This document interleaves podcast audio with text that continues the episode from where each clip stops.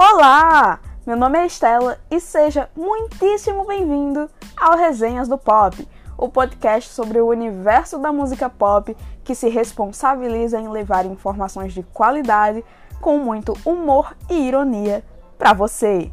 Esse é o primeiro episódio falando sobre um artista nacional. Isso porque eu fiz uma enquete e agora o Resenhas do Pop também trará assuntos brasileiros para suas terças e sextas. Gostou? Nosso tema, como eu espero que você tenha lido no título, é a Luísa Sonza e seu novo álbum, Doce 22, lançado no dia 18 de julho de 2021.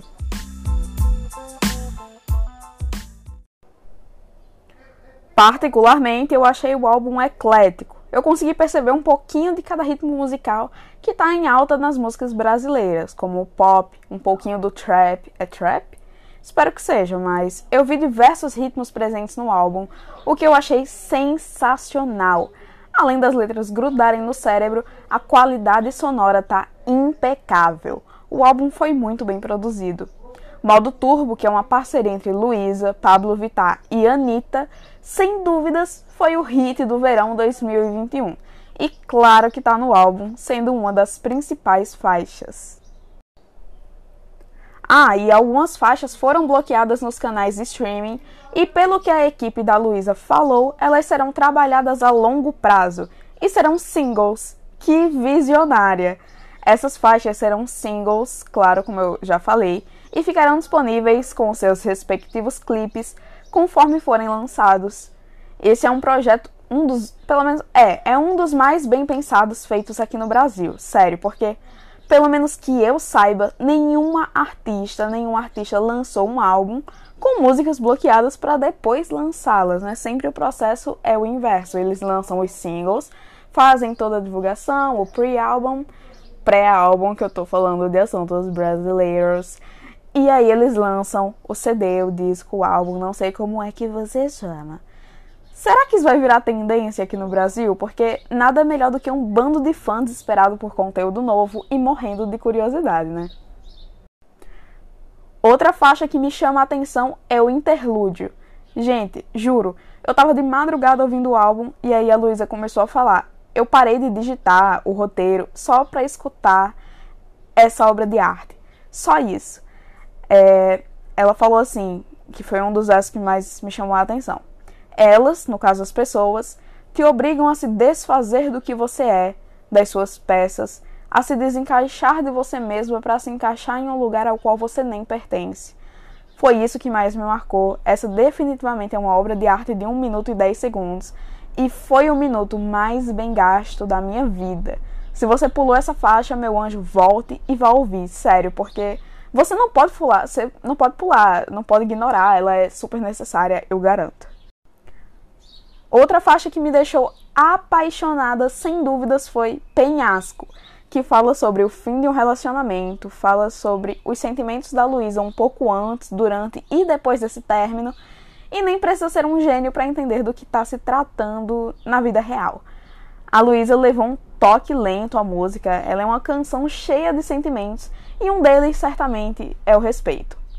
Em outro episódio, eu posso trazer os ataques que a Luísa sofreu e ainda sofre após o fim de seu casamento com Whindersson Nunes e como essa música é importante. É quase uma carta aberta, não a ele em específico, mas é uma forma de calar a todos que, de uma forma bem conveniente e desnecessária, fazem ameaças, fazem postagens de ódio na internet e perpetuam o mal por causa de algo que não diz respeito a absolutamente ninguém além das partes envolvidas. Bom, pulando essa parte, é inegável que o álbum foi muito bem feito e está pronto para agradar a todos os públicos que tenham um mínimo de bom gosto musical.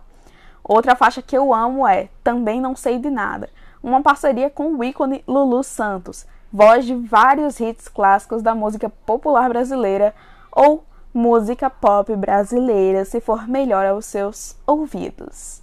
Essa faixa é especial fala sobre isso que eu falei anteriormente, né, sobre as pessoas estarem se metendo demais na vida dos outros, e isso fica explícito na frase: Vamos combinar. Acho que a gente no fundo virou muito falador, tipo um ditador. E sim, meus anjos, Uma coisa é a gente fazer a fofoca, comentar os fatos, outra é a gente levar para o coração e ir atacar pessoas que têm seus próprios pepinos para resolver e que nem sabem da nossa existência, por uma questão que diz respeito apenas a elas. Isso não vale apenas para o caso da Luísa, vale para tudo. Se a sua opinião não foi pedida, você simplesmente não externa o que você está pensando. Não é tão difícil assim, eu juro. E é até muito que bem visto pelas pessoas. Se brincar, você tá aí solteiro em casa sem nada para fazer e ouvindo esse podcast, porque ninguém aguenta ficar ouvindo opinião chata que não foi pedida. Então, cuidado, tá? E tá, eu, eu sei que é chato ouvir um podcast sobre um assunto tão legal e aí do nada a apresentadora se perde e fica dando bronca e lição de moral. Mas o melhor de ser dona do meu próprio podcast é saber que eu escrevo o que quiser no roteiro e não tem ninguém para encher o saco.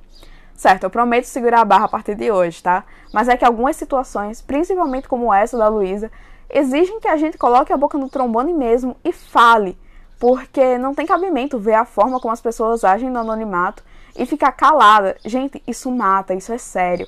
Eu adorei o álbum, isso é óbvio, porque senão eu nem faria um episódio sobre ele. Mas não dá para ouvir essa obra de arte sem comentar a forma como o ódio tomou conta da internet.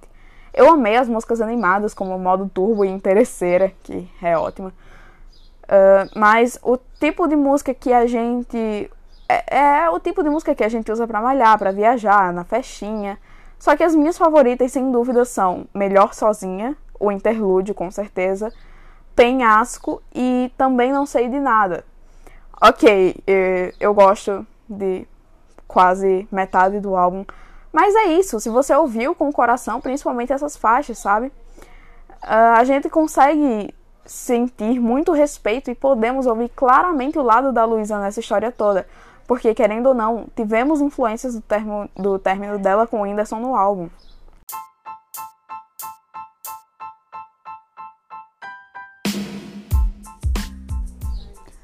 Bom, meu anjo, o episódio não ficou tão grande, mas é o que temos para hoje. Eu prometo trazer mais informações aprofundadas no Instagram do podcast e, claro, mais conteúdos sobre a Luísa e outros artistas brasileiros para o nosso mundinho pop. Ah, e antes que eu esqueça, eu amei a forma como algumas faixas parecem ser bem cruas, como a Luísa interage com o ouvinte rindo, brincando, como se ela não estivesse no estúdio, mas sim em um show.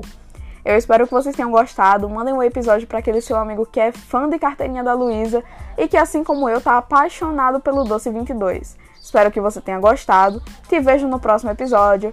Tchau e bye bye!